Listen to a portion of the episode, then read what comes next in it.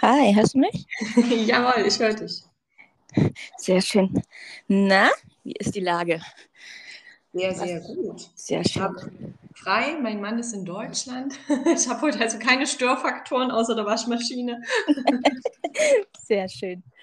Sehr schön. Das freut mich. Ich habe hier auch endlich schönes Wetter. Sonnenschein. Ich war schon spazieren. Sehr gut. Na, bei uns ist so ein bisschen riesig. Also es ist zwar warm, aber so drückend irgendwie. Nicht, nicht wirklich schön.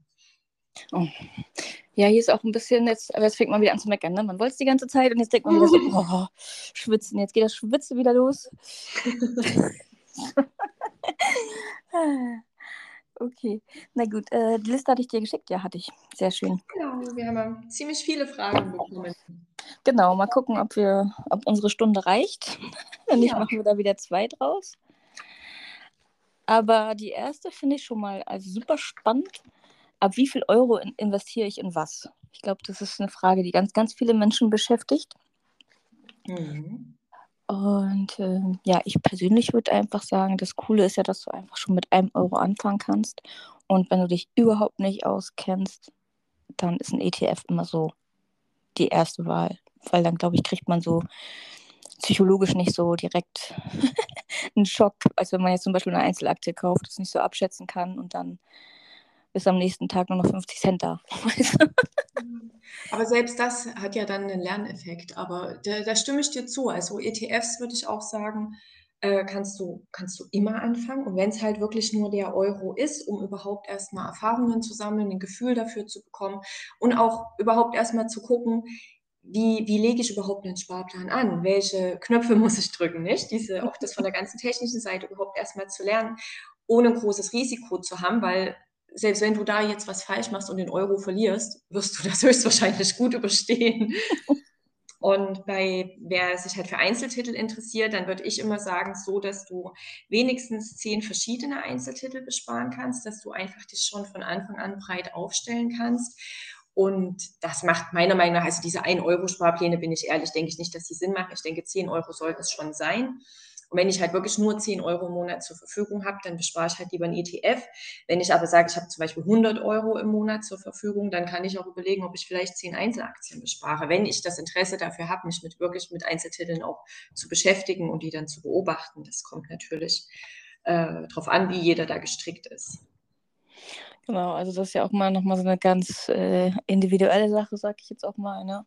Aber ich würde auch sagen, natürlich so ein Euro ist jetzt nicht so, ne? bringt jetzt nicht so das, aber es ist zumindest schon mal ein Anfang, um zu beobachten, wenn man doch vielleicht ein bisschen mehr Angst hat vor dem Ganzen und sich trotzdem ranwagen möchte. Ja. So. Genau, dann hatte ich ähm, hier die Frage, warum investieren?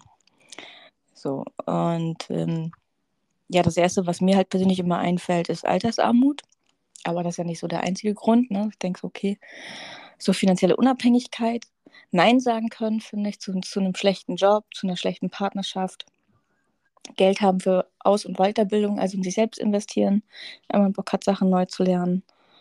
Ähm, nicht in Panik geraten, wenn mal irgendwas kaputt geht, weil man weiß, das Geld ist nochmal da, was weiß ich, die Waschmaschine oder die Kinder brauchen neue Schuhe oder sowas halt, ne? Mhm. Ja. So dass man sich da nicht so viele Gedanken drüber macht. Mentale Gesundheit, kann ich sagen, hat für mich sehr viel getan. Also Notgroschen zu haben, hat mental super viel mit mir gemacht. Das ist jetzt so das, was mir da spontan so eingefallen ist. Wie sieht, wie sieht das bei dir aus? Was ist so, warum denkst du, investieren ist super wichtig? Das sind eigentlich genau die Punkte, die du angesprochen hast. Zum einen halt die, die langfristige Vorsorge. Gerade in Deutschland ist das ja ein Riesenthema, dass man sich wirklich selber um seine Altersvorsorge kümmern muss. Ähm, und dann ganz einfach auch dieses, ich meine, 90 Prozent der Leute, gehe ich mal davon aus, die diesen Podcast hören, oder wahrscheinlich 100 Prozent der Leute gehen ja für Geld arbeiten. Ich meine, es fliegt uns ja nun auch nicht zu. Und warum soll ich denn einen Teil des Geldes dann auch wiederum für mich arbeiten lassen, um äh, wenigstens auch einen Inflationsausgleich zu schaffen. Weil das ist zwar schön, die Zinsen steigen, du kriegst teilweise 3, 4 Prozent mittlerweile, aber wenn du eine Inflation von 7, 8 Prozent hast, und das sind ja nur die offiziellen Daten, wenn man sich den Warenkorb mal genauer anschaut, was man davon wirklich braucht, dann liegt die Inflation ja, die persönliche Inflation bei den meisten noch um einiges höher. Dann nützen dir 4 Prozent Zinsen auch nichts. Und deswegen macht es halt Sinn, wirklich in was zu investieren, wo du einfach langfristig wenigstens diesen Inflationsausgleich hast, um nicht, um halt keinen Kaufkraftverlust zu erleiden. Auf jeden Fall. Ich glaube, das ist auch was, was ähm, viele nicht auf dem Zettel haben, ne? Mhm. Also sie haben schon, also sie bekommen es halt schon mit beim Einkaufen und so. Ich glaube, da hatten wir uns letztens auch schon drüber unterhalten. Ähm, aber sie sehen es halt trotzdem nicht so irgendwie in ihren Zahlen auf dem Sparbuch oder so. Würde man das direkt abziehen, dann würden die Leute denken, ah ja. 1000 Euro bleiben 1000 Euro, aber ich bekomme halt nicht mehr das dafür, was ich früher für 1000 Euro bekommen habe. Und das, das äh, realisiert das menschliche Hirn irgendwie leider erst sehr spät. Das stimmt, das stimmt, wobei das bei mir ja auch äh, so, also für mich gefühlt spät Klick gemacht hat. Immer noch rechtzeitig zum Glück, aber doch schon doch schon spät. Ich habe das auch lange überhaupt nicht verstanden. So, aber ich hatte da auch keinen Bezug zu Geld. Es war mir auch irgendwie egal. So. Ähm, von daher, ich kann es schon nachvollziehen, aber es ist halt trotzdem, wenn es erstmal Klick gemacht hat, dann ist es auf jeden Fall gut. Ja. So, dann hätten wir ja, wie viel investieren? Okay, hatten wir eigentlich schon hatten wir eigentlich schon gesagt, mhm. aber. Naja, ja. ich, ich würde dazu noch wirklich ergänzen, äh, alles außer Notgroschen, dass man halt wirklich darauf achtet, dass man, dass man eine gewisse Cash-Reserve immer hat. Äh, da muss natürlich auch jeder in seiner persönlichen Situation gucken, wie viel brauche ich. Man sagt ja immer so drei bis sechs, äh, entweder Monatsgehälter oder Monatsverbräuche es kommt ja auch immer darauf an, habe ich natürlich zwei, drei Kinder mit zu ernähren, sollte mein Notgroschen natürlich ein Stück höher sein, weil ich dann einfach auch Verantwortung für andere habe. Ähm, ich hatte zum Beispiel immer einen relativ hohen Notgroschen, weil ich selbstständig war und da auch wiederum andere Risiken hatte im Sinne von, du kriegst halt kein Arbeitslosengeld, wenn es mal nach hinten losgeht. Und da muss jeder für sich gucken, wie viel er hat. Und den würde ich definitiv nicht investieren. Ich sehe das auch oft, dass der zum Beispiel in, in P2P-Kredite investiert wird bei Bondora, äh, weil das dann immer so nett aussieht wie ein Tagesgeldkonto mit hoher Verzinsung. Ist es aber nicht. Du hast halt dort einfach wirklich ein Risiko, was völlig in Ordnung ist, aber halt nicht für Notgroschen, bin ich der Meinung. Also der sollte wirklich super konservativ auf dem Girokonto, auf dem Tagesgeldkonto irgendwo liegen, wo ich eine tägliche Verfügbarkeit habe, weil irgendwelche Unglücke passieren ja nun mal nicht planmäßig, dann wären es keine Unglücke, sondern dann brauche ich halt jetzt gleich Geld und dann ist das wichtig, dass ich da rankomme. Ja, das auf jeden Fall. Also das höre ich auch oft, ne, dass Leute sagen, ja, aber ich habe das und das ja irgendwie noch auf mein äh, Girokonto. Ähm, ich kann das doch jetzt gleich investieren in XYZ.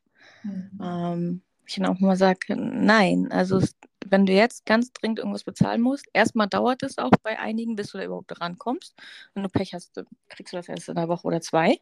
Ja, dann kommen vielleicht schon die Mahngebühren oder so dazu. Mhm. ne? oder, oder wenn dein Auto kaputt ist und du musst es jetzt reparieren, weil du damit zur Arbeit musst und, und, und. Ne? Klar, so eine Rechnungszahlungszeit, aber ich bin jemand, ich, ich zahle, ich mag meine Rechnung halt zum Beispiel immer selbst gleich sofort bezahlen. Mhm. So, ich gar nicht warten, gar nicht irgendwas vergessen.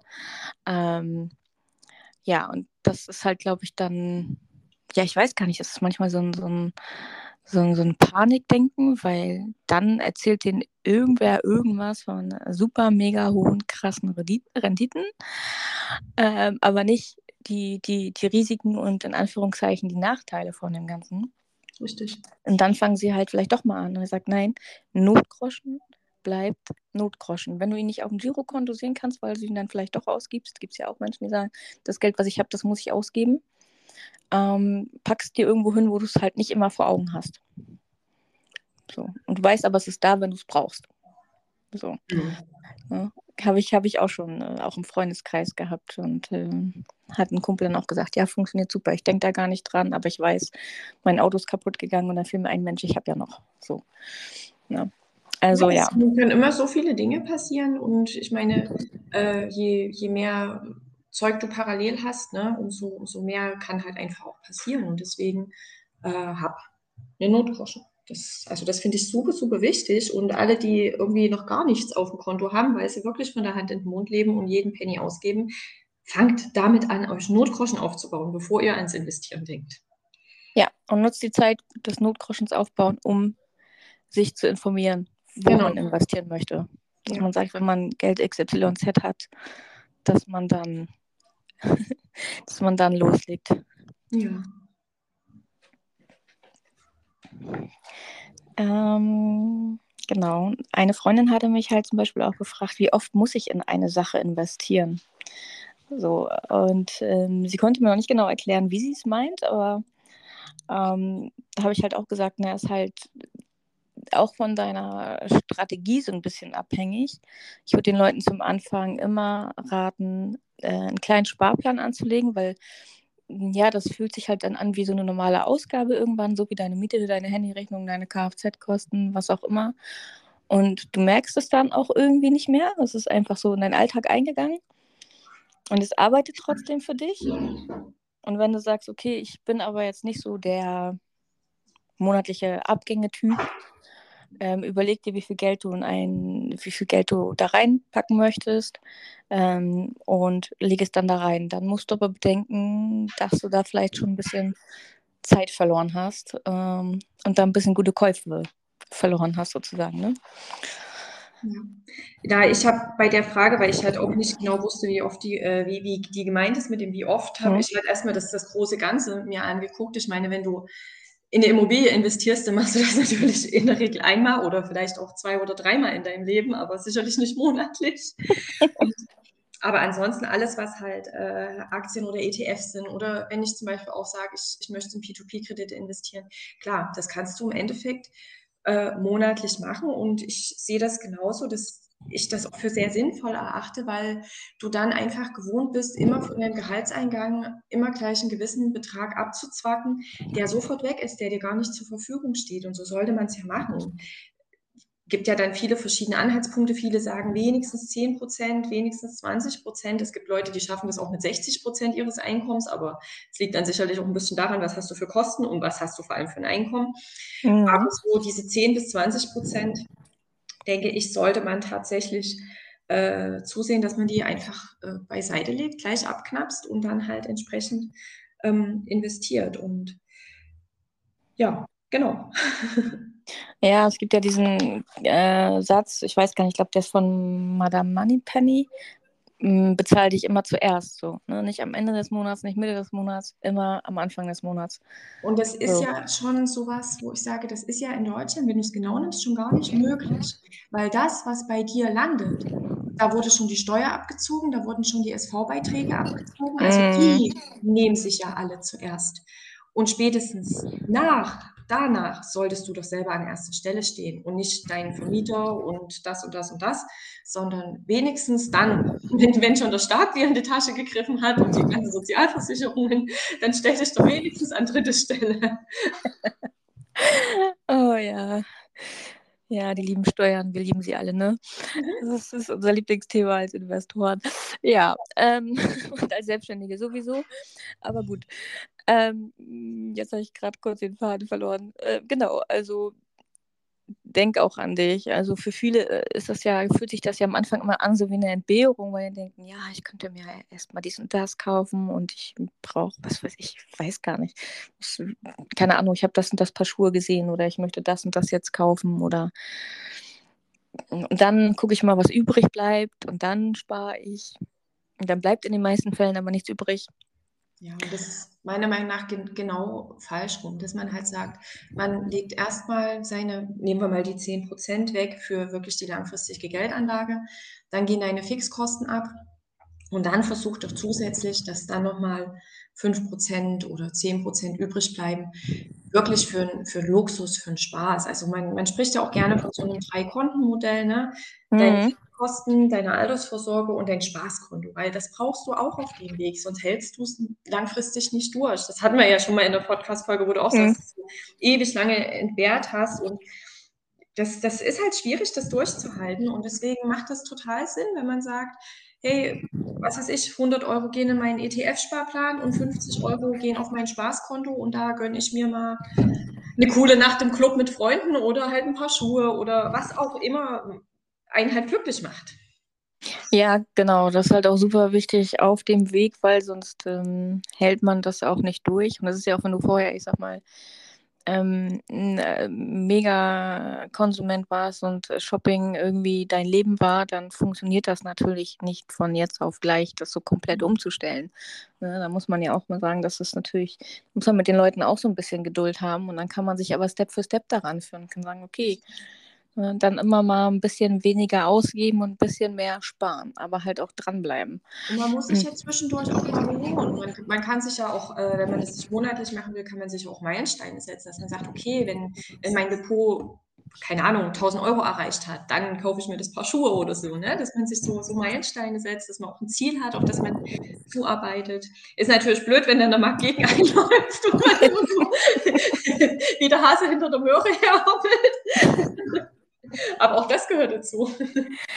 Ja, und oft ist es halt auch so, ähm, dass du dann merkst, okay, wenn du dann in dem, in dem Laden stehst und denkst du, ja, eigentlich brauche ich das jetzt noch? Also ich habe da jetzt drei, vier, fünf Monate drauf hingespart. Und oft ist es ja so, dass der Reiz in den meisten Fällen auch verflogen ist. Wenn du es dann hast, dann ist es auch irgendwie gar nicht mehr interessant. Mhm. Und da vielleicht sich auch immer mal so ein bisschen zu hinterfragen, warum möchte ich das jetzt unbedingt haben? Finde ich das wirklich, finde ich das wirklich toll? Muss ich das jetzt haben, weil ich das Gefühl habe, äh, ich fühle mich dann besser, ich kriege da ein gutes Gefühl von, füllt es irgendwelche Lücken aus, ähm, mhm. ne, so, weil das ist ja, ja, ganz, ganz oft so eine, so eine kurzfristige Befriedigung, ne, und man, man sagt ja auch, wenn du irgendwas kaufen willst, schlaf noch mal ein, zwei Nächte drüber und wenn du es dann wirklich noch haben willst, dann macht es dich auch glücklich, aber ganz oft nimmt man halt einfach was mit, weil man sagt, oh, geil, bei Klamotten, dann hängen die im Schrank und ein Jahr später denkt man, oh, ich hatte die nie an. Das ist halt blöd. Deswegen lieber mal eine Nacht drüber schlafen. Ja, ja, ja, genau. So, bei mir war ja auch immer so, mein Luxus war halt immer mein, mein Kaffee so. Oder ist immer noch, ne? Also mein, mein Starbucks-Kaffee. Ich gehe dann irgendwo hin und ähm, hole mir dann meinen Starbucks-Kaffee und dann freue ich mich aber auch eine Woche drüber oder zwei. Und wenn ich dann wieder Bock habe, so, dann, dann gehe ich da wieder hin. Aber das waren ja auch Dinge, die haben ja auch lange gebraucht. Also ich habe ja auch mal gelebt, so nach dem Motto, was kauf, kostet die Welt, ich kaufe sie zweimal. Ne? Also ich war jetzt auch nicht immer so, wie ich jetzt bin. Das hat, war ja auch eine Reise. So. Und ähm, das vergesse ich dann auch manchmal und werde dann so ein bisschen, so ein bisschen belehrend. und denke dann immer, Mensch, ja, ne, sei mal nicht immer so hart, so, du warst auch mal so. Aber, ja, ja, genau. Und ich finde es halt auch, dass, ähm, worauf ich eigentlich hinaus wollte, ist, dass ich das auch ein bisschen schwierig finde, den Leuten zum Beispiel immer ihren, ihren ähm, Kaffee to go oder so äh, zu verbieten, also nicht zu verbieten, aber das immer so, so vorzurechnen.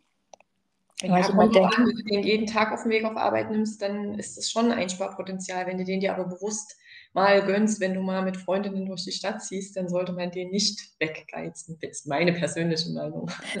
Ja, also ich verstehe das. Es ist, es kommt ja auch tatsächlich gerade jetzt, ne, was, was ein Kaffee to go draußen kostet. Nimm, nimm dir das. Äh, ist es schon eine Summe, aber ich persönlich ähm, denke zum Beispiel dran, als ich damals immer so Mittelschicht hatte und es mir mental ja aber auch immer noch nicht so gut ging, ähm, war mir den, den Kaffee holen auf dem Weg zur Arbeit und durch den Stadtpark zur Arbeit laufen, um mit dem Menschen da zu schnacken, der den Kaffee verkauft. Also der kann sich nach drei Jahren immer noch an mich erinnern, das ist schon witzig.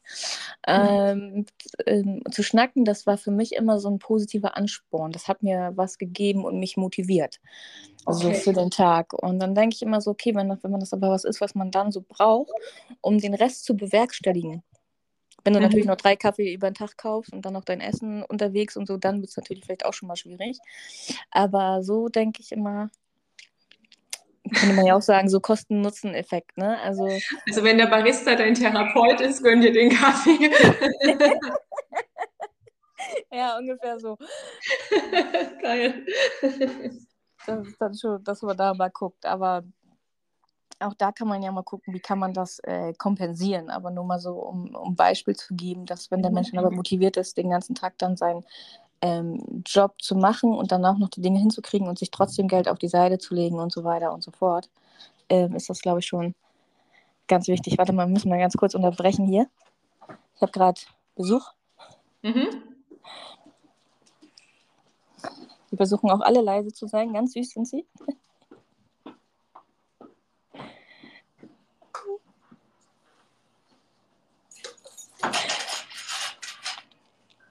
Zum Glück habe ich keine Schneidefunktion.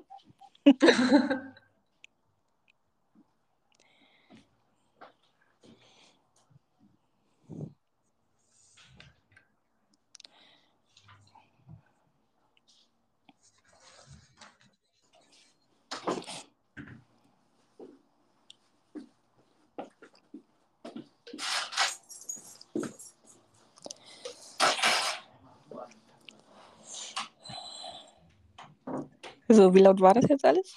Alles gut, ich habe nur Schlüssel okay. gehört. okay. Sehr schön, es tut mir leid hier für die kurze Unterbrechung.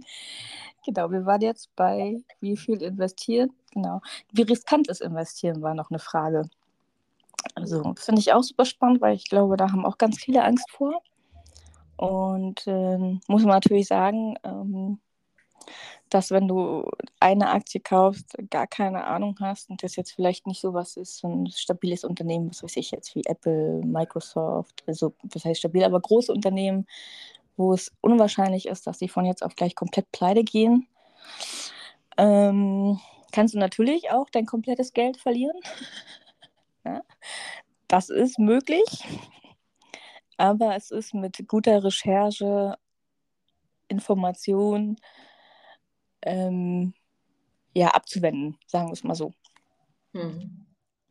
Es ist ja, es, also die eine Frage war ja, wie riskant ist investieren und die zweite Frage halt gleich dieses, kann ich mein, mein äh, ganzes investiertes Kapital verlieren und das kommt halt tatsächlich auf die Strategie drauf an, ne? weil wenn, wenn du wirklich in einen weltweit gestreuten ETF investierst, ist es natürlich sehr viel weniger riskant, als wenn du dir irgendwelche Biotech-Penny-Stocks ins Depot legst. Das ist äh, ganz klar. Und, aber prinzipiell dieses, kann ich mein ganzes investiertes Kapital verlieren? Äh, ja. Und ich finde es auch immer schlimm, wenn das immer so als so super sicher alles erklärt wird.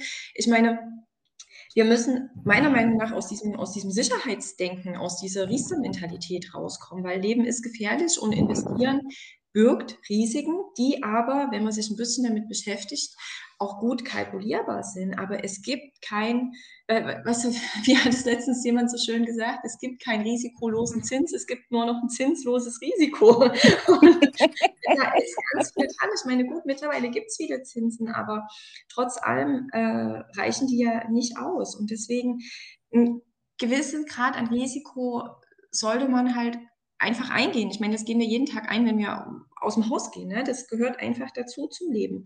Aber wer wirklich Angst hat, tut euch den Gefallen und äh, gebt mal in der Suchmaschine MSCI Rendite-Dreieck an.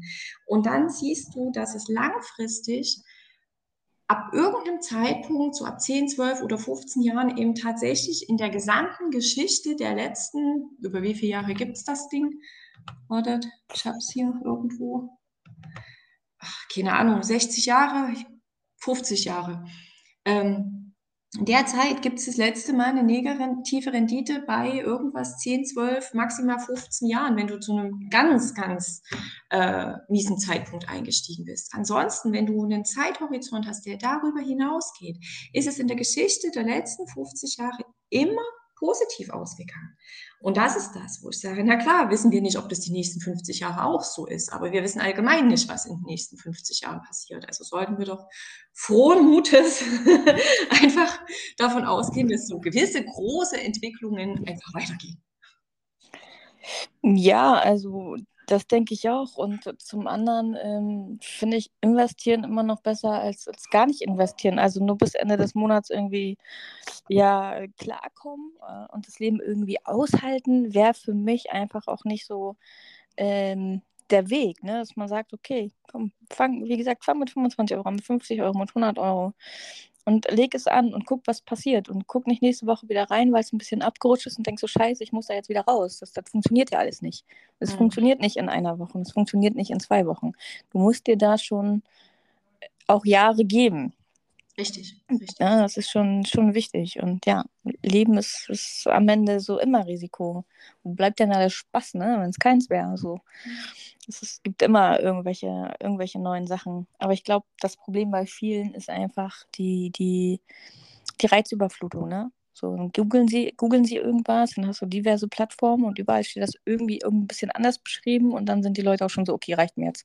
Ich habe ja, und, und allgemein aber auch dieses ich, der Deutsche ist ja nicht umsonst einer der überversichertsten Menschen auf der Welt. Es ist halt auch wirklich eine Mentalitätsfrage, dass man immer Sicherheit haben will. Dann gibt es natürlich so eine Produkte wie Riester, wo gesagt hat, naja, ihr habt eine Garantie, dass ihr wenigstens die eingezahlten Beträge wieder rausbekommt.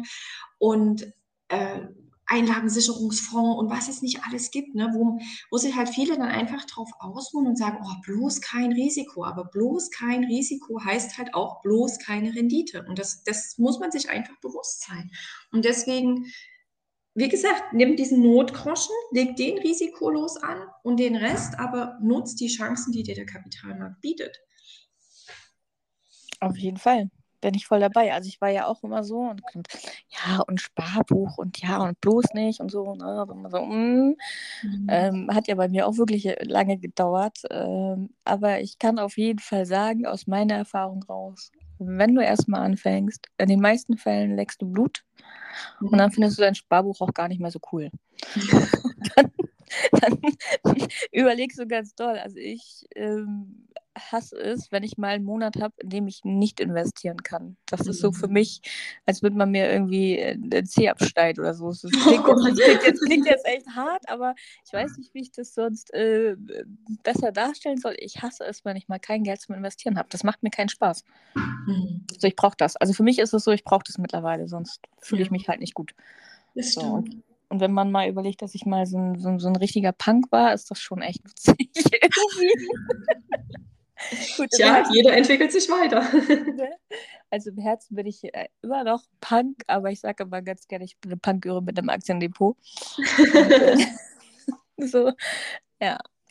Also ich finde es ich halt äh, wichtig. So. Wie gesagt, man kann das ja auch alles so ein bisschen, naja, kalkulieren will ich jetzt nicht sagen, aber ein bisschen, bisschen streuen, einteilen und gucken, mhm. was man daraus macht. Und ich denke auch, oder ich, ich weiß, ich habe ja mein, mein Notgroschen auf dem Girokonto, wenn bei mir jetzt mal irgendwas fällt, ähm, bin ich da super entspannt. Ich habe heute zum Beispiel eine Nachricht von einem Kumpel bekommen, der mir geschrieben hat, oh mein Gott, Krypto, 200 Euro gerade wieder im Minus. Und ich so, hm, ich hatte schon Tage bei mir, da war das mehr. Und er so, oh mein Gott, wie hast du es ausgehalten? Ich sage einfach, laufen lassen. Ich weiß ja, dass es sich wieder ändert. Mhm. So, und äh, bin da, bleib da einfach super entspannt. Ich sage, ich kann meine Rechnung bezahlen, mein, mein Kühlschrank ist voll, ähm, alles ist gut mache ich mir keine, mache ich mir keine Gedanken drüber. Und ich habe ja noch andere Investments. Also selbst wenn das jetzt mal, man weiß es ja, man weiß ja, Krypto ist der volatilste Markt überhaupt. Also wenn du das nicht aushältst, dann ist es definitiv das falsche Investment. Genau, dann ist es für dich persönlich dann einfach so das falsche Investment. Dann solltest du überlegen, ob du da das, was du eingezahlt hast, sobald das wieder bei dem Kurs liegt, äh, rausnimmst und das irgendwo anders investierst. Mhm. So. Aber ich, ich liebe es, ich bleibe da auf jeden Fall bei. so. Die nächste Frage ist ja, muss ich meine Investition im Auge behalten bzw. regelmäßig kontrollieren? Da ist halt die Frage regelmäßig, da fragt man ja bei mir die falsche, weil das Erste, was ich morgens aufmache, sind meine ganzen Finanz-Apps. Von daher, okay, was du was ist regelmäßig. Ähm, man sagt ja so einmal im Jahr mal, mal kontrollieren und ähm, ja, ausbalancieren, mal gucken, habe ich da eigentlich irgendwas doppelt, was läuft für mich, was läuft für mich nicht, ähm, was behalte ich, was schmeiße ich raus, ähm, was strukturiere ich um. Das ist so, so die Faustregel. Wie siehst du das? Was denkst du, wie oft müsste man schauen? Ja, also kommt halt natürlich auch wieder komplett drauf an, was mache ich, wenn ich jetzt mehr so in, in die ganze Trading-Geschichte gehe, äh, was ich aber auch nur Erfahrenen empfehlen würde oder wie bei mir der Optionshandel. Ich beschäftige mich natürlich täglich damit, aber das ist halt auch ein Markt, wo ich, ähm, ja, was jetzt nicht meine, meine langfristige Geldanlage ist. Und wenn man wirklich langfristig unterwegs ist, mit zum Beispiel äh, Sparplänen, dann bin ich auch der Meinung, wenn du, wenn du Einzelaktien hast, also äh, Aktiensparpläne oder auch Einzelinvestments, da solltest du schon wenigstens einmal im Quartal reingucken, vielleicht im Idealfall, wenn auch gerade Quartalszahlen gemeldet werden. Und bei einem breit aufgestellten ETF sehe ich das wie du. Reicht das ein, zweimal im Jahr zu kontrollieren? Äh, geht das für mich noch in die richtige Richtung? Hat sich irgendwas geändert? Möchte ich vielleicht was ausbalancieren, umstellen, einen neuen Sparplan machen oder was auch immer? Weil es passiert natürlich auch manchmal bei, bei ETF-Sparplänen, dass, dass sich einfach irgendwas ändert, dass der umgewandelt wird auf einmal ähm, nach ESG-Kriterien, obwohl das vorher kein ESG äh, ETF war und so eine Sachen. Und es ändert sich halt ab und zu mal was. Und das sollte ich natürlich mal gucken, ist das noch so, wie ich das möchte? Ist das noch zu meinem Gunsten oder schichte ich das Geld vielleicht um? Aber wie gesagt, bei ETFs denke ich auch ein, zwei Mal im Jahr. Bei Einzelaktien würde ich schon sagen, wenigstens quartalsmäßig mal überprüfen. Ja, auf jeden Fall. Also gerade für, für Leute, die, ähm, ich sag mal, ja, dass sie nicht so vertragen können, da jeden Tag reinzugucken. Und äh, da können die Kurse ja auch schon mal krass schwanken. Es muss ja nur mal negative Nachrichten geben oder Elon Musk hat wieder irgendwas getwittert oder keine Ahnung und schon zack, ne? ähm, das weißt du aber auch erst, wenn du das ein paar Jahre irgendwie äh, mitmachst. Und äh, von daher, wenn du da nicht so ähm, ja, stabil bist, mach's nicht wie ich, guck nicht jeden Tag rein. so. Es ist ganz wichtig. Genau, sondern war noch eine Frage, wie kann ich mich über verschiedene Investments informieren? Und ähm, also ich bin ja totaler Podcast- und Hörbuchfan und habe da einiges, wo ich sage, okay, finde ich super spannend, das höre ich mir an. Ähm, welche Bücher ich zum Beispiel auch gelesen habe und die mir auch super geholfen haben, waren ähm, zum Beispiel Die Kunst über Geld nachzudenken Mhm. Poor Dad. Und ähm, alles zum, zum Kryptobereich ähm, liebe ich BTK Echo. Die Jungs mag ich super gerne, weil die einfach ähm, ja alles sagen. Also die erzählen halt auch von, von den Nachteilen oder was sie ihrer persönlichen Meinung nach gut und schlecht finden, warum sie was machen würden, warum nicht und so weiter und so fort. Also nicht, äh, obwohl sie totale Krypto-Freaks sind, das alles so in den Himmel loben, sondern sagen, hey, das und das kann aber auch schief gehen, ne? Deswegen mag ich die super gerne. Ja, das ist das ganz wichtig, dass es immer von beiden Seiten beleuchtet wird. Ja, genau, weil es ist ja nicht nur alles Gold, was glänzt, ne? Es gibt halt auch Schattenseiten und das muss man den Leuten auch sagen. Ja. Und äh, alles auf Aktien höre ich auch super gerne. Das ist so mein morgendlicher Podcast. Mhm. Und äh, die Psychologie des Geldes. Ich weiß allerdings nicht mehr, wer das geschrieben hat. Das habe ich mir als Hörbuch angehört. Das fand ich auch äh, super spannend. Ansonsten habe ich so viele Bücher gelesen und Podcasts gehört, ich kann mich ehrlich gar nicht mehr so an alle erinnern. Vielleicht hast hm. du ja noch mal so ein, zwei Tipps. Hm, ich habe tatsächlich sehr, sehr viel mit YouTube gemacht. Und ich glaube, da für, für Einsteiger, um überhaupt erstmal in das Thema reinzufinden, ist sicherlich der, der Kanal von Finanzfluss äh, eine super Sache. Der hat ja, weiß ich nicht, wie viele Videos. Da sollte für jeden was dabei sein. Ich fand am Anfang noch ganz gut, jetzt überlege ich gerade, Tara Box hieß das. Aber da weiß ich nicht, was er jetzt aktuell macht, ob die aktuellen Videos äh, noch interessant sind, aber die so vor drei, vier, fünf Jahren auf seinem Kanal sind. Also da muss man dann ein ganzes Stück zurückscrollen. Das sind so richtig schöne Einsteigervideos, wo überhaupt erstmal das, das ganze Thema wirklich für Einsteiger ähm, präsentiert wird. Dann Bücher, klar, ich bin ein ganz großer Fan von Beate Sander, also das kann ich jedem empfehlen. Und ansonsten halt so die Klassiker von Costolani, Warren Buffett, das sind allerdings ziemlich fette Wälzer, da muss man auch Lust drauf haben, sowas zu lesen. Und wie du auch sagst, Podcasts äh, mag ich auch. Ich höre da zum Beispiel sehr, sehr gern Lars Erichsen, Erichsen Geld und Gold heißt der Podcast, oder auch Aktienkauf Podcast. Da sind, da sind einige interessante dabei. Also da ist das Universum sehr, sehr groß. Da findet sicherlich jeder für sich das richtige Medium. Ja, so Warren Buffett ist ja auch so, ich glaube, ähnlich wie Elon Musk. Entweder man feiert diesen Menschen oder man denkt sich so, boah, nee. Ähm, Habe ich auch schon einige gehabt, wo ich, wobei ich denke, so bei dem kann man ja eigentlich äh, echt viel lernen. Richtig. Ähm, Egal, ob du ihn feierst oder nicht, du kannst auf jeden Fall was lernen. ja, genau. Und ähm, auch bei Elon Musk ähm, denke ich auch, okay, manchmal übertreibt er ein bisschen, aber Nur ein bisschen. aber irgendwie hat er ja auch was gemacht. So. Also er ist ja auch da, wo er ist. Ne? Das so. Und, also auf ähm, jeden Fall eine interessante Persönlichkeit, aber ja, es ist, ist schon sehr speziell.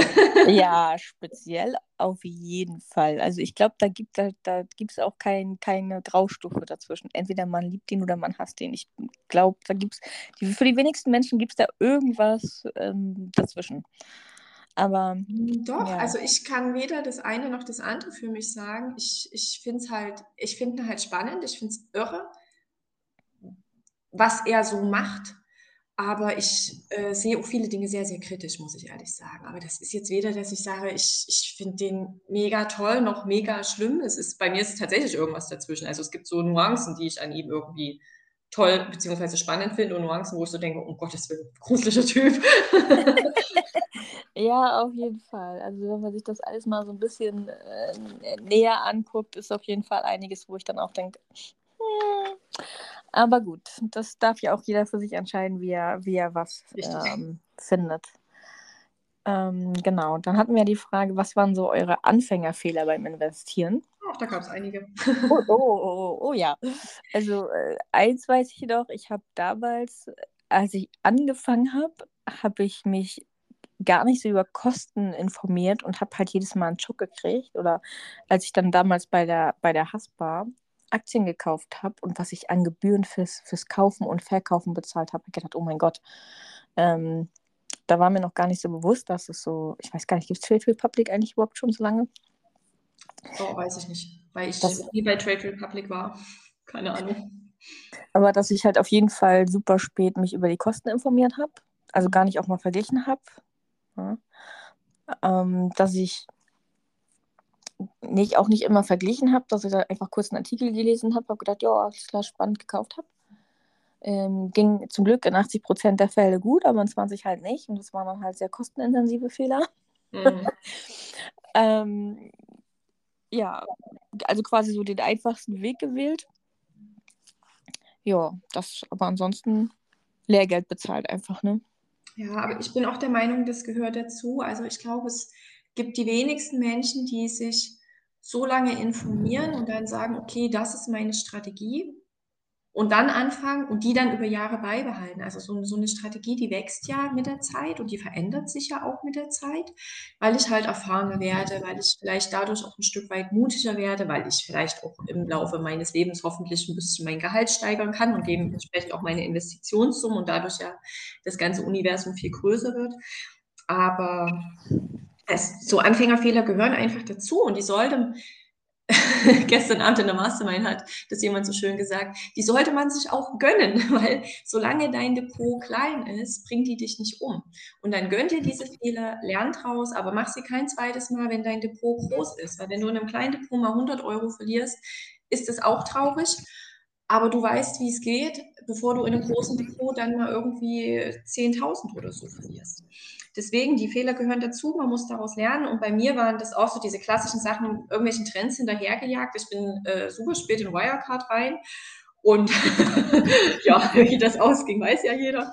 Um, ähm, und was bei mir auch ganz krass war, war, dass ich am Anfang überhaupt keine Geduld hatte und immer das Gefühl habe, naja, ich bin ja jetzt an der Börse, ich muss ja jetzt was machen.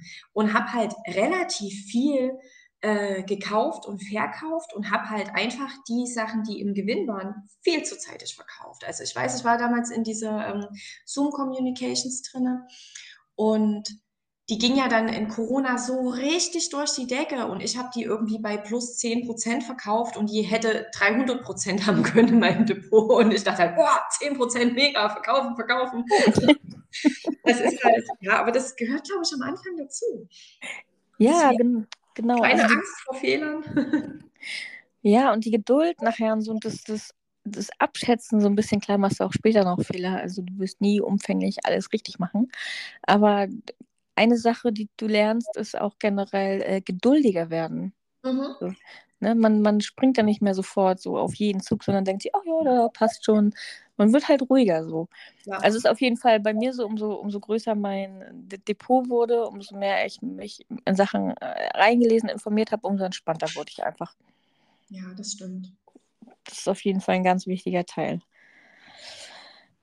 Dann ja ein ganz wichtiger Punkt, auch negative Glaubenssätze und wie wir sie auflösen. Also ich bin ja auch ähm, ja, Dorfkind aufgewachsen, äh, hart arbeitender Papa, gelernter Landwirt, ähm, immer irgendwie so durchgekommen, sozusagen. Aber es war jetzt nie, ja, groß, groß Geld da für irgendwelche Sachen. Und dann hat man halt so die typischen Sätze gehört, ne? So, ja, Geld ist schmutzig und diese ganzen, ganzen äh, oberen 10.000 reichen äh, Menschen, das sind alles Verbrecher und was so Die haben doch ihr Geld alle nicht legal verdient und, und, und was man da so für Vorurteile mitbekommt. Ne? Mhm. Äh, Geld ist schmutzig, nur durch harte Arbeit und so. Und ja, werden einige kennen. Und ich habe das ja auch lange so, so mitgenommen und, und so gelebt, bis, mhm. bis ich dann halt, also ein Satz, der das so ein bisschen bei mir verändert hat, das war einfach so, ich habe Geld verdient. Und ähm, ja, dann habe ich gedacht, ja, habe ich. Ich bin immer pünktlich auf meine Arbeit gewesen. Ich war zuverlässig, ich war so gut wie nie krank. Ich habe meinen Job gut gemacht. Ähm, dann denke ich so, und ich bin hier jeden Tag und so, ja, ich habe das Geld verdient. So. Und das hat auch also noch ganz andere Sachen ausgelöst, als, als nur die, die, ich sag jetzt mal, Verbundenheit zu Geld so. Ähm, aber das war schon so, so, so ein Klickmoment. Und da hat sich, da hat sich auch einfach ganz, ganz viel anderes ähm, bei mir verändert. So, also Geld ist Energie, das muss halt auch mal raus, um wieder zu dir reinzukommen. Du musst es halt auch mal ausgeben. Wenn du es dir immer nur ganz dicht bei dir behältst, so, dann wird es halt auch nicht mehr, zum Beispiel. Mhm. So, ne? Das sind so Sachen, ja, das hat bei mir einiges verändert. Und dann einfach mal hinterfragen, Mensch, woher kommen denn die Glaubenssätze? Wer hat mir das denn immer erzählt? Wie war denn die Situation bei dem Menschen, der mir die mhm. immer erzählt hat? So, so, was kann ich für mich ändern? So, da einfach mal gucken, woher kommt das eigentlich? Ich glaube, das, das Schwierige ist ganz oft überhaupt erstmal diese Glaubenssätze zu entlarven, überhaupt erstmal zu gucken, was, was sind denn tatsächlich meine Glaubenssätze?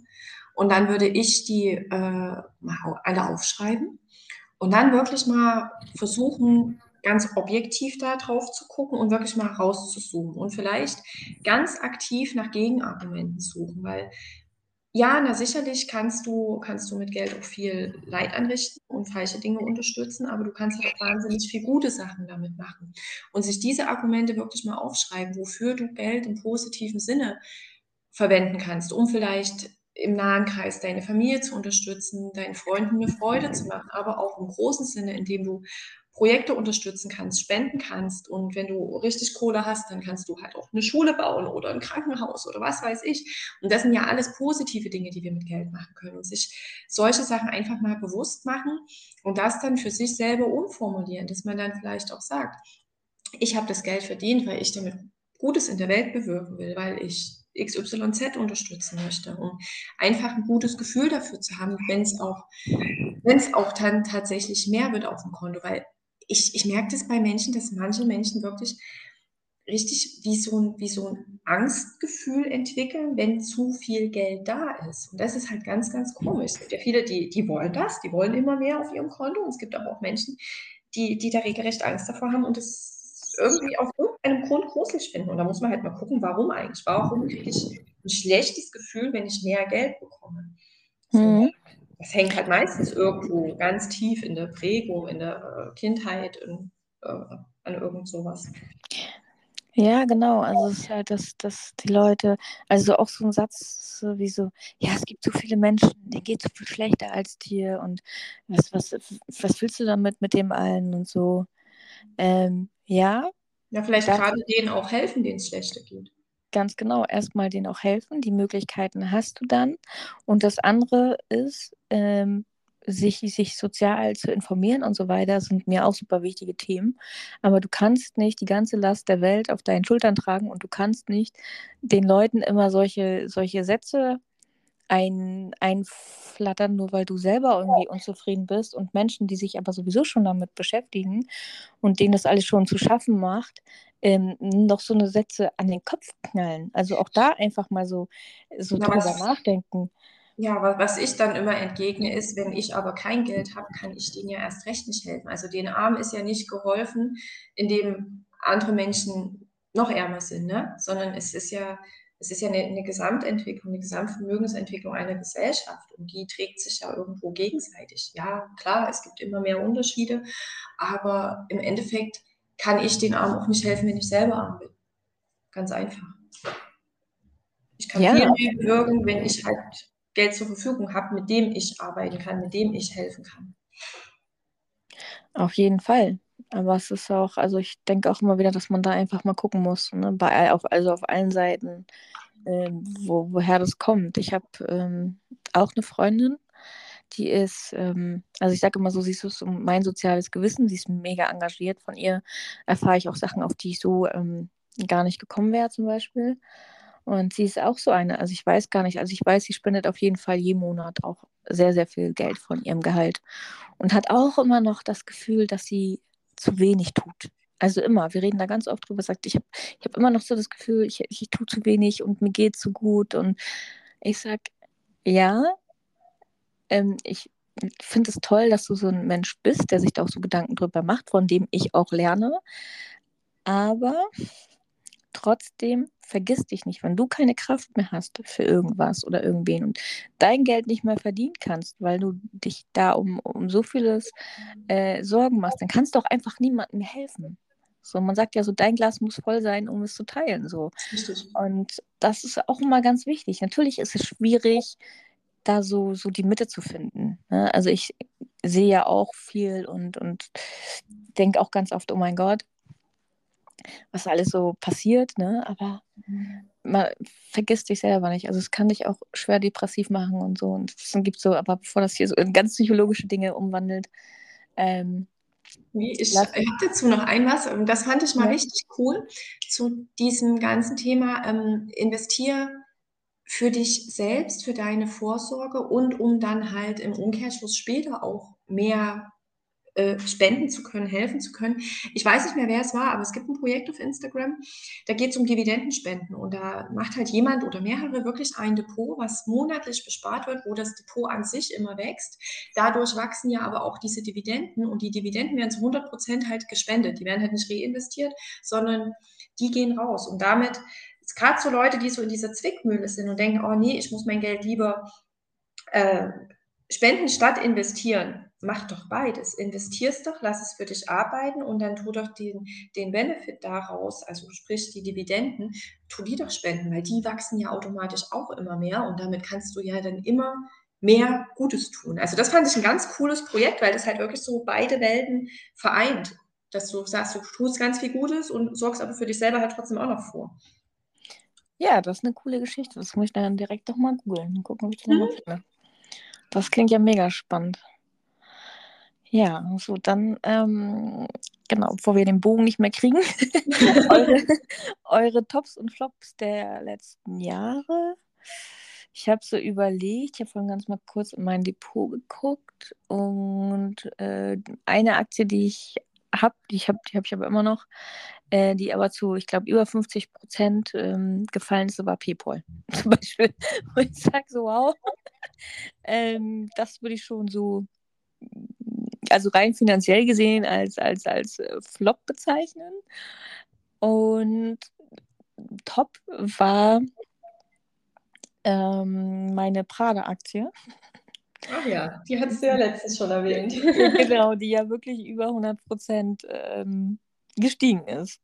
Sehr das war das, was mir jetzt so spontan einfällt.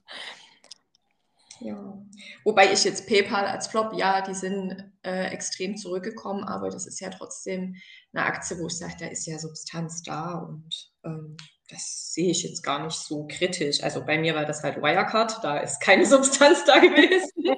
das war so ein richtiger Flop. Und äh, dieses Jahr Credit Suisse, da war ich natürlich auch dabei, aber äh, da war ich mir im Gegensatz zu Wirecard natürlich des Risikos ganz anders bewusst. Bei Wirecard war das wirklich noch so ein auf die Nase fallen. Jetzt wusste ich, okay, das, das entweder geht es schief oder es geht gut. Also jetzt war das, dieser Totalausfall auch durchaus mit einkalkuliert. Ähm, ja, dann habe ich mich so ein bisschen blenden lassen bei so lustigen Investmentsachen wie Juicy Fields und diversen Krypto-Projekten, die natürlich alles gescammt sind. Aber auch daraus habe ich gelernt, wenn es sich zu gut hört, um wahr zu sein, ist es das meistens auch. Und bei mhm. Tops habe ich jetzt einfach mal geschaut, ähm, was so jetzt year to date äh, meine Top-Aktien sind, also wirklich, die sich dieses Jahr gut entwickelt haben. Das war zum einen äh, Coty, da hatte ich jetzt auch einen Teilverkauf gemacht, um einen Teil der Gewinne mitzunehmen. Dann gehören dazu Tesla und Adidas, allerdings beide, weil sie vorher doll abgestürzt sind. Also die würde ich jetzt nicht unbedingt als Top-Performer bezeichnen. Und was sich aber dieses Jahr auch richtig gut entwickelt hat, ohne vorher massiv abzustürzen, ist BMW. Und das ist eine Aktie, die mir gerade sehr viel Spaß macht. Die hat sich wirklich richtig toll entwickelt bei mir. Die ist jetzt, ich glaube, 115 Prozent mittlerweile im Plus. Und ja, die macht Spaß. Ja, alles über 100 Prozent macht immer richtig Spaß. Also, das ist nochmal so, es ist man natürlich generell Spaß, also ne, man freut sich halt über jeden Prozent, aber so bei über 100 Prozent ist nochmal so, so, so, eine andere Form von Feiern auf jeden Fall. Das ist nochmal so, das bockt auf jeden Fall. Ich liebe es ja auch. Also ich habe gestern oder ich weiß gar nicht, vorgestern habe ich gerade mit einer Freundin drüber gesprochen, äh, was für ein Freak ich eigentlich bin. Also ich mich zum Teil mehr über Nachrichten äh, auf meinem Bildschirm freue von, von Dividenden und Zinsen und so, als wenn mir Menschen schreiben, weißt du? Und vielleicht ist doch mal Zeit ist für ein anderes Hobby, aber das ist, ist, ist einfach so. Das, das macht, wenn man da länger, das macht einfach was mit einem. So. Das ist einfach Fakt. Ähm, genau. So, wir, wir, haben, wir haben noch die Ziele vergessen. Die Ziele?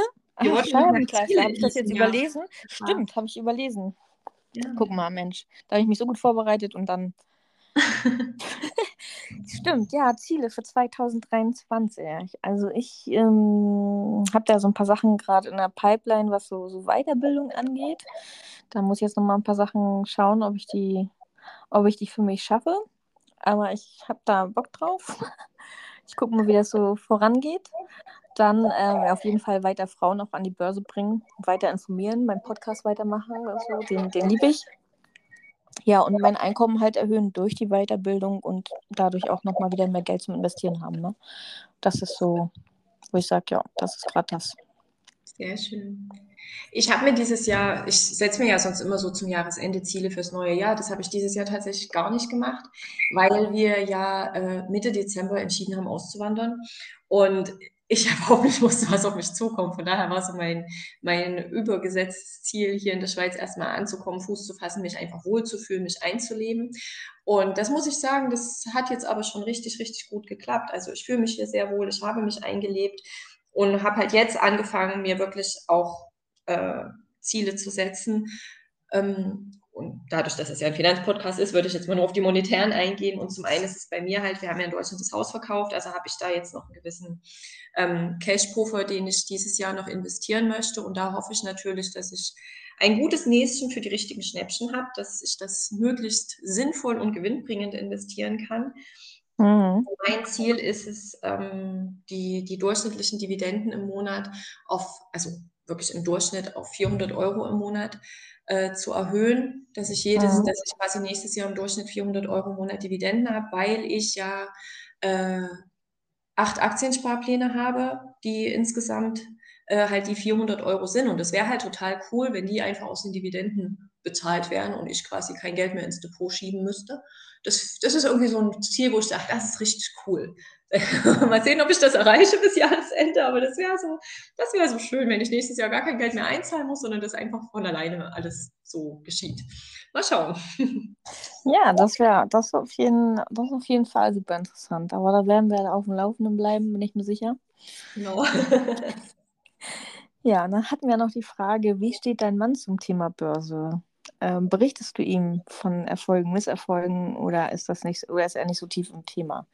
Das finde ich auch eine sehr gute Frage. Ich glaube, äh, gerade weil wir auch, auch das Thema Männer und Frauen und finanzielle Unabhängigkeit haben, ist es äh, spannend. Wir haben von, von Natur aus ein recht ähnliches Money Mindset, wie man das heutzutage sagt. Also wir waren schon immer die Leute, die immer einen Teil ihres Einkommens weggelegt haben. Also das ging wirklich bei ihm, genau wie bei mir schon mit dem Taschengeld los, dass wir immer so ein bisschen was weggelegt haben. Und er ist halt auch sehr zielstrebig gewesen, auch immer, was halt seinen Verdienst angeht, ne? wo andere halt irgendwie wilde Partys gefeiert haben und sich nicht so sehr um Schule, Abitur und Studium gekümmert hat, hat er halt seinen Stiefel durchgezogen. Äh, Gerade auch mit seinem Studium und ja, und war immer sehr, sehr fleißig hat auch immer fein gespart, weil ihm das auch von zu Hause so beigebracht wurde. Und er hat sich dann aber nie für den Aktienmarkt interessiert, sondern er hat relativ zeitig äh, eine erste kleine Wohnung gekauft. Das waren noch die richtig coolen Zeiten, wo du noch bei Zwangsversteigerungen echte Schnäppchen machen konntest. Und damit war sein erstes Geld halt in, in Betongold investiert. Und ich habe dann mit der ganzen Börsensache angefangen und habe ihn damit wirklich infiziert und er beobachtet es auch, er findet es auch ganz spannend. Er äh, hört sich auch ganz oft mit mir abends Markus Koch noch an und so die Börsennews, das, das findet er immer ganz spannend. Er steckt aber nicht so tief drinne wie ich, weil er schlichtweg auch gar nicht die Zeit hat. Ich investiere nun wirklich viel Zeit in die Thematik. Er hat natürlich noch ein paar andere Projekte mit seiner Firma und Ähm, aber insgesamt mag er das und wir tauschen uns da rege drüber aus. Aber im Großen und Ganzen läuft es eher so ab, dass er sagt, Schatz, ich habe jetzt, was weiß ich, meine Prämie bekommen, guck mal, was da gerade passen könnte. Und dann suche ich ihm so vier, fünf Aktien raus, wir besprechen das und er entscheidet dann, äh, was er wirklich investiert. Ja, sehr, sehr schön. Aber es ist halt auch wichtig, ne? Also, dass man in der Partnerschaft auch ähnliche Einstellungen ähm, äh, zum, zum Geld hat und zum Geld ausgeben. Ähm, ganz wichtig. Also ich glaube, Menschen, wo der eine sagt, so ich spare jetzt jeden Cent, übertrieben gesagt, und der andere sagt, oh, pff, was reinkommt, geht auch direkt wieder raus. Ich denke, das kann auch langfristig gar nicht funktionieren. Nee, so, das das ist, Aber wir sind da sehr, sehr gleich gestrickt, dass wir sagen, wir sind da sehr äh, darauf orientiert, immer wirklich einen großen Teil beiseite zu legen, vorzusorgen, zu sparen, zu investieren und uns bewusst Dinge zu gönnen. Wir sind halt beide äh, überhaupt nicht diese krassen Konsummenschen. Also ich nicht mehr, muss ich dazu sagen. Ich war da auch mal anders. Und er war es, glaube ich, noch nie. Er sagt dann halt eher, wenn er jetzt wirklich einen Wunsch hat, dann ganz bewusst, also er hat sich halt ein Fahrrad in der Manufaktur fertigen lassen, was jetzt nicht ganz preiswert war, aber er fährt halt auch unheimlich viel damit und sagt, das gönnt er sich jetzt ganz bewusst oder er hat sich halt nach zehn oder zwölf Jahren einen neuen Fernseher gewünscht. Und dann kam dieses Ding und das ist so groß wie eine Schrankwand und mir sind bald die Augen rausgefallen. Aber er kauft halt nicht alle zwei Jahre einen neuesten Fernseher, sondern halt nach zehn, zwölf Jahren mal so ein Teil. Und das muss dann halt das Ding sein. Ne? Also das ist schon, dass wir sagen, wir, wir legen schon dann Wert auf Qualität und geizen halt nicht rum, aber wir konsumieren halt sehr, sehr wenig. Und wenn wir uns dann was gönnen, dann auch gerne richtig. ja, das ist halt auch, wie gesagt, Gönnen ist ja auch, auch da ein wichtiges äh, Thema. Wenn er Fahrradfahren halt einfach liebt und immer damit unterwegs ist und so, dann ist es ja auch eine gute Investition. So. Auf jeden Fall, finde ich. Also das ist auch wichtig. Ich bin ja auch nicht so, also so Geld ausgeben, das ist ja auch nicht so. Pff, ja, ich brauche halt für mich so nicht viel. Also haben wir auch schon drüber gesprochen, so wenn es um meinen Neffen geht oder so super gerne, wenn der sich irgendwas wünscht und ich kann das äh, realisieren. Von Mhm. Herzen gern.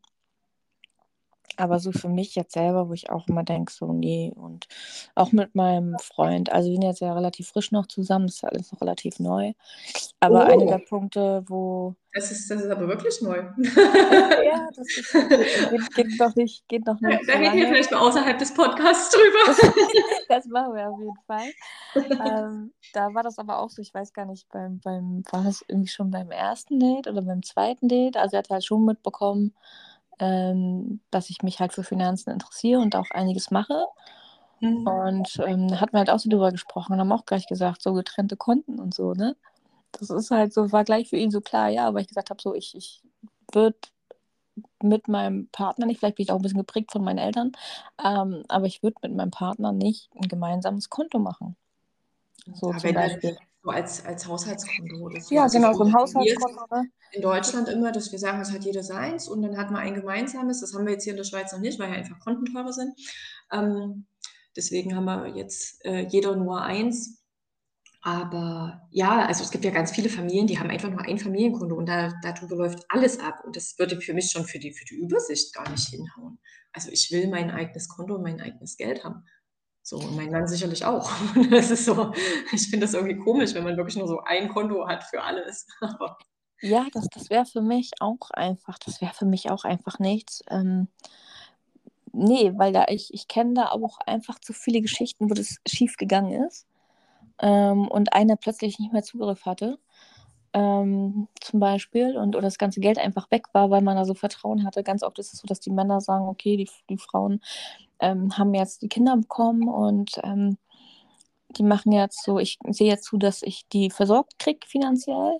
Ne? Mhm. Und die Frau dann sagt, und dann sagt, hier komm, Schatz, Kontokarte, ne, mach das Einkaufen, dies, das, alles, was halt so wichtig ist. Und dann kommst du, komm, kriegst du irgendwann einen Brief mit Schulden und du denkst so, ja, hm. Also schon so viele Sachen gehört. Und ein anderer Punkt ist, wo ich auch mal sage, wo die Leute mich auch mal verblüfft angucken, du kannst den anderen ja auch gar nicht mehr überraschen. Stell dir mal vor, du willst jetzt sagen, okay, ich m, zum Jahrestag, ich buche uns jetzt mal einen Wochenendtrip irgendwo hin.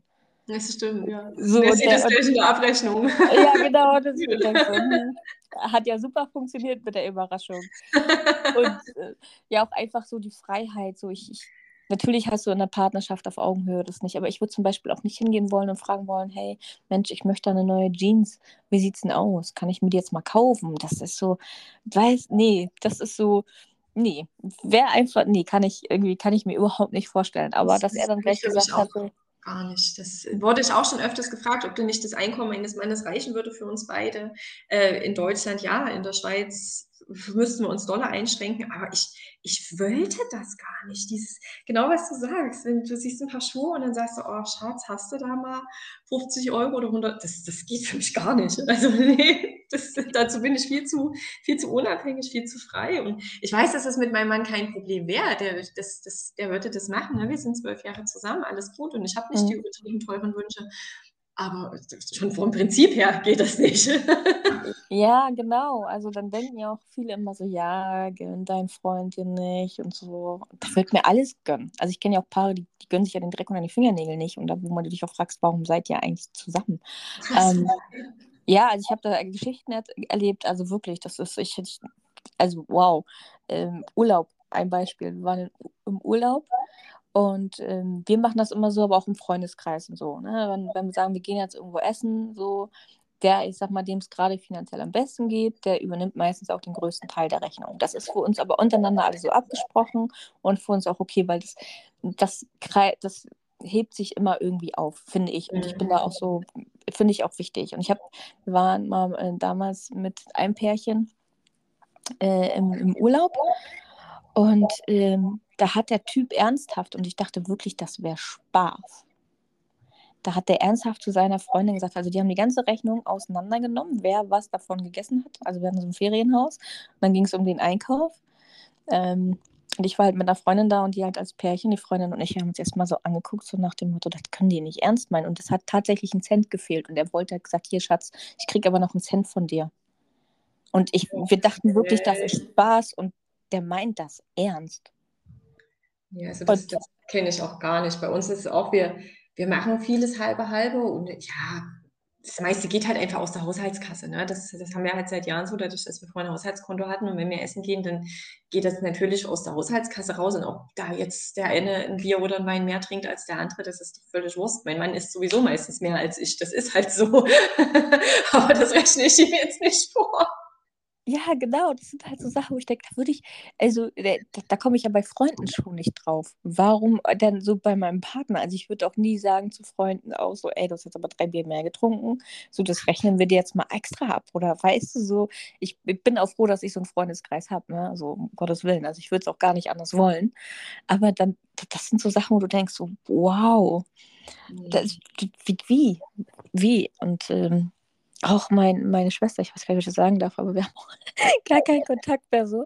Äh, das war halt auch, wo ich gesagt habe, ich, ich war, ich bin hingefahren. Ich bin zu ihr gefahren, damit sie nicht alleine ist, weil sie Angst hatte, weil ihr Partner nicht da war. Der war irgendwie auf einer Wochenendschulung oder was. Bin zu ihr gefahren, irgendwie an den Arsch der Heide, damit sie nicht alleine ist. Ich habe die Lebensmittel eingekauft, die ich bei ihr verbraucht habe und bei ihr gekocht. Weißt du? Und ich denke mir so, ja, wow. Du bist Also- eine liebe Schwester. Ja, äh, einfach bin ich auch manchmal vielleicht ein bisschen dumm. Äh, So, und habe aber auch gedacht, ey, ich habe jetzt hier alle meine Pläne umgehauen, damit du da nicht alleine bist, obwohl wir schon nicht das beste Verhältnis hatten, aber ich dachte, okay, ist mal halt meine Schwester. So. Und dann, äh, und dann, dann sowas, weißt du? So ich denk so, nee. Also, nee, wie gesagt, und auch, auch Pärchen, so, die wirklich dann auf den anderen Teller gucken ähm, und sagen, hey, ist das jetzt nicht vielleicht ein bisschen viel? Bist du dir sicher, dass du das noch bestellen willst? Und wow. Also, wow. Also die Frage stelle ich höchstens, wenn ich, wenn ich Angst habe, dass es nicht alle wird und es dann weggeschmissen wird. Aber es ist sicherlich Ja. nicht wegen Geld. Ja, genau. So, aber auch da hast du ja die Möglichkeit, äh, Sachen mitzunehmen. Also du sagst ja hier so, weiß ich nicht, wie nennt sich das, diese Doggy Bag nimmst mit, ist da auch, geht ja auch. Ne? Ähm, aber ja, gibt es tatsächlich. Das ist, ja, das finde ich, finde ich, finde ich ganz schwierig. Also ich bin nicht so. Ähm, und ähm, ja, mein Freund feiert das also. Der ist halt selber auch nicht investiert, ist jetzt in dem Thema auch nicht so drin. Das kann ja Aber, werden. ah ja, auf jeden Fall. Also ich glaube, umso mehr er so bei mir sieht, umso begeisterter wird er auch. Aber er feiert es halt auch. Also ähm, er ist halt auch nicht so ein Typ Mann, der sagt so, nee, also meine Frau verdient auf gar keinen Fall mehr als ich. Ne, wo ist denn da meine Männlichkeit hin oder so? Mm. Das, das passt auf jeden Fall bei uns. Das habe ich ihm aber auch gleich von Anfang an gesagt. Ich habe keinen Bock auf so eine, so eine Sprüche. Ich, mir ist es halt wichtig. Äh, mir ist es auch relativ wurscht, ähm, was du verdienst, ähm, ob du mehr hast als ich, weniger hast als ich, wie du dein Geld verdienst. Also solange es im, auf dem legalen Wege bleibt natürlich. Ne? Ja. Ähm, nicht, dass wir es da jetzt falsch verstehen. Ähm, mir geht es da um, um andere Werte die, die passen müssen und wir müssen halt ähnlich sein in Bezug auf Geld. So. Und er ist halt auch so wie ich, sparsam, kochen viel zusammen und so. Und ähm, ja, das ist halt auf jeden Fall wichtig, dass, dass er damit klarkommt. Wie du schon sagst, ähnliche Werte, ne? Super ja. wichtig. Und dem, dem anderen gönnen, auf jeden Fall. Richtig. So. Genau, und ich sehe schon, wir sind schon wieder über eine Stunde. Und wir haben aber auch nur noch eine einzige Frage. Von daher. Genau. Wir haben noch, aber wir haben, genau, wir haben auch nur noch eine einzige Frage und zwar investierst du auch in Kryptos? Da haben wir beide, glaube ich, noch gar nicht drüber gesprochen, ob du im Kryptobereich bist, außer dass du jetzt eben gerade gesagt hast, so ein paar Krypto-Projekte. Ja, also ich habe äh, angefangen, mich da ein Stück mit zu beschäftigen und habe dann auch äh, in Bitcoin und Ethereum investiert, in äh, alle anderen Altcoins nicht so, weil das mir zu viel Hackmack war, was es da alles gibt. Und dann ging es ganz schnell nach oben und dann ging es ganz schnell wieder nach unten, so Dogecoin und was es da nicht alles gab. Mhm. Und äh, habe halt nach wie vor noch Bitcoin und Ethereum. Äh, die halte ich auch. Da warte ich noch auf, auf den ganz großen Run. Aber ich äh, beobachte und beschäftige mich aktuell eigentlich gar nicht mehr mit dem Thema. Ich investiere auch aktuell nicht weiter rein, obwohl ich schon mal überlegt habe, ob ich nicht vielleicht doch mal einen kleinen Bitcoin-Sparplan mache. Aber irgendwie ist alles andere vom Interesse her viel, viel größer. Und naja, diese, diese Projekte, die ich da gemacht habe, die sind nicht umsonst auf äh, Kryptobasis gewesen, weil man da natürlich schneller mit verschwinden kann mit dem Geld. Also das war halt dumm, aber ja, es gehört halt auch dazu. Wenn man in solche Themen eintaucht, dann bleibt da sicherlich der ein oder andere Fehler auch nicht aus. Und es war ja so ein Hype vor zwei Jahren, da gab es ja die verrücktesten Krypto-Projekte mit super geilen Renditen und die, die gibt es alle nicht mehr. ja, es ist, glaube ich, äh, also Krypto ist auch für viele ein sehr undurchsichtiger Markt. Ähm, und ich war da ja auch lange, äh, ja, anti würde ich gar nicht sagen. Also ich fand es schon immer so interessant, aber es war mir alles irgendwie so, es war mir irgendwie so zu technisch. Ne? Ich dachte so, hm, verstehe ich irgendwie nicht. Und dann bin ich, war das glaube ich, war das auch ein Podcast oder ein Hörbuch oder so, weil ich irgendwann dachte, ja, okay, ich möchte jetzt verstehen, warum es da, warum das so viele feiern. So, was, was ist da, was da los? Ich möchte es verstehen. Und ich bin der Meinung, das war ein Podcast, irgendwas mit Freedom. Und da haben die halt so auch darüber aufgeklärt. Zum Beispiel, dass du, wenn du Familie hast, die in Südamerika lebt, äh, in Afrika, in Indien, wie auch immer, und du möchtest sie finanziell unterstützen, dass erstmal die meisten Banken horrende Gebühren dafür nehmen, dass du da Geld hinüberweist, bis zu 10 Prozent. Also überweist du 1000 Euro, sind einfach mal 100 Euro weg. Ähm, dann ist es so, dass viele gar kein Bankkonto haben, ähm, vielleicht auch zu ländlich leben aber die haben ein Handy, ja. Ähm, und die haben Internet und die sind alle gar nicht so, so, so hinterwäldlerisch, wie die meisten Deutschen auch denken. Ähm, die können ihre Handyrechnung und so weiter äh, oder Telefonrechnung und so auch schon mit, mit Bitcoin bezahlen. Du gehst irgendwo in Südamerika auf den Markt äh, und da steht jemand mit dem Bauchladen und du bezahlst halt mit Bitcoin. Ähm, Finde ich mega spannend und einfach das dauert auch nicht lange, bis das Geld da ist. Also wenn es dann dorthin überweist äh, auf eine, eine Krypto-Wallet, dann dauert das maximal, also je nach Summe natürlich, irgendwie eine halbe Stunde und du hast halt nicht diese krassen Gebühren. Mhm. Und da ging das bei mir los. Ich dachte so, geil, das finde ich gut. Das finde ich, find ich wichtig. Ähm, da ist es einfach wichtig, dass da jeder Cent auch irgendwie ankommt und dass die Leute auch die Begeisterung dafür finden, das zu machen. Und ähm, guck dann immer wieder mal, wie gesagt, BTK Echo finde ich da eine, eine, ganz gute, gute Sache. Und äh, Bitcoin to go, glaube ich. Ähm, mhm, da. Da habe ich jetzt auch relativ viel gelesen.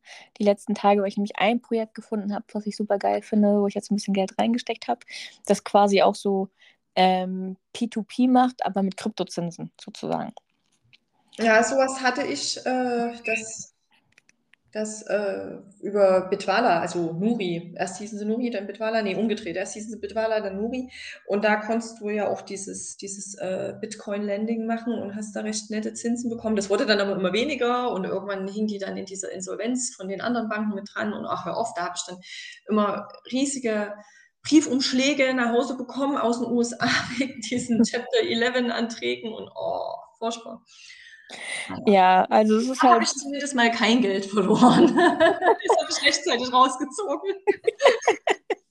Ja, da, da muss man halt auch gucken. Also ich finde das, was, was, was ich da jetzt mache, das ist jetzt ähm, am Anfang sehr, sehr unübersichtlich. Da werde ich jetzt auch nochmal so, ein- so einen Leitfaden zu schreiben, falls es mal irgendwen interessiert, wie ich mich da angemeldet habe und wie das so funktioniert. Natürlich ist es auch sehr risikobehaftet, weil natürlich die Zinsen halt auch nochmal ähm, daran hängen, wie sind die Kurse, ne? Darf man ja auch nicht vergessen.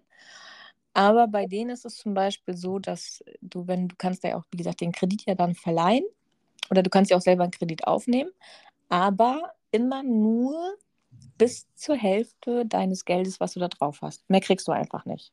Okay. Damit es mit, damit es mit der anderen Hälfte quasi abgesichert ist. Mhm. Bist du zahlungsunfähig, ähm, kriegen die natürlich ihr Geld, ist für die natürlich auch schlau, ne? So. Ähm, und du kommst aber nicht in diese riesen Schuldenfalle rein. Das ist, wird dann trotzdem bezahlt. Und das ist schon mal was, wo ich sage, das ähm, unterscheidet die auf jeden Fall schon mal von anderen Sachen. Da habe ich jetzt mal ein bisschen Geld reingesteckt und gibt dann auch jeden Tag so ein paar und das ist schon ganz cool. Aber Krypto ist ein Thema, wo man sich definitiv sehr viel länger mit beschäftigen muss als mit einem ETF. Ja, Das- das ist, ist auch ein sehr, sehr spannendes Thema. Aber wie gesagt, bei mir ist jetzt momentan einfach andere Dinge für mich von größerem Interesse. Aber ich denke, ich werde mir irgendwann auch wieder die Zeit nehmen, mich da wieder ein bisschen weiter in die Thematik einzuwühlen, weil ich habe da schon mal recht lange mich mit beschäftigt in der Vergangenheit, weil es halt echt spannend ist. Ja, also es macht halt auch super viel Spaß und es ist auch krass, was da mittlerweile alles so mit möglich geworden ist ähm, und wo das so hingehen kann und was es auch für Möglichkeiten gibt, ähm, für ganz, ganz viele Menschen Zugang zu Geld zu haben, den sie vielleicht vorher nicht hatten. Ja. Ähm, das finde ich, finde ich mega spannend. Also da ist der Punk in mir halt immer halt angesprochen, der soziale Mensch in mir ist da angesprochen, der sagt, das ist, ich muss nicht für äh, einen Fingerklick ähm, Überweisung, muss ich nicht 100 Dollar nehmen oder 100 Euro oder wie auch immer die Währung ist. So, um das in ein Land zu schicken, wo die Hilfe halt einfach nötig ist. Ja. So, und ähm, ja, da kriege ich dann bestimmt äh, von Bankmenschen, ja, aber das ist so wichtig, weil, könnt ihr mich gerne aufklären, vielleicht verstehe ich, kenne mich nicht aus im Bankenwesen, aber weiß ich nicht, ob das nötig ist. Und deswegen äh, liebe ich halt Kryptos auch. Also das ist jetzt mein, mein kleinster Teil an dem, was ich an Geld investiert habe. Ja, ich glaube, das soll das auch sein. Von, von dem, was man reinsteckt, soll das, denke ich, der, der kleinste Teil sein. Aber wenn es wirklich zu den Entwicklungen kommt, die viele prognostizieren, ähm, dann wächst der Anteil ja von ganz alleine, ohne dass du da ultra viel rein investieren musst. Und Das steigt ja dann. Eben, ganz genau. Also es wird dann ja so, so oder äh, so mehr. Ähm, von daher, also wenn es gut läuft, wird es so oder so mehr, ne? Nicht auf jeden Fall, nicht, dass man mich da jetzt falsch versteht. Es kann mehr werden, auch mit einem kleinen Teil. Und ja, das finde ich ganz cool. Ja, supi. Ich glaube, dann haben wir oder habe ich noch irgendwas überlesen? Ich habe das alles Nee, heute ein bisschen handschriftlich gemacht. Alle Fragen, die uns erreicht haben. Sehr schön. Dann hoffe ich, dass wir dem einen oder anderen Menschen hier so ein bisschen geholfen haben. Wenn Fragen sind, meldet euch gerne bei uns. Ja, Und ja, vielen Dank, dass du dir die Zeit genommen hast. sehr, sehr war mir gerne. wie immer ein Vergnügen. Jawohl. Und äh, ich freue mich auf den nächsten, The- äh, nächsten Podcast. Und genau, Grüße noch an Katja. Ähm, da geht es ja um Optionshandel, den macht ihr ja dann zusammen. Da bin ich ein bisschen raus. Genau, genau. Und ja, dann genieß noch deine, deine sturmfreie Zeit. das werde ich. Sehr schön. Und ja, bis ganz bald. Jawohl, bis bald, meine Liebe. Ciao, ciao. Ciao.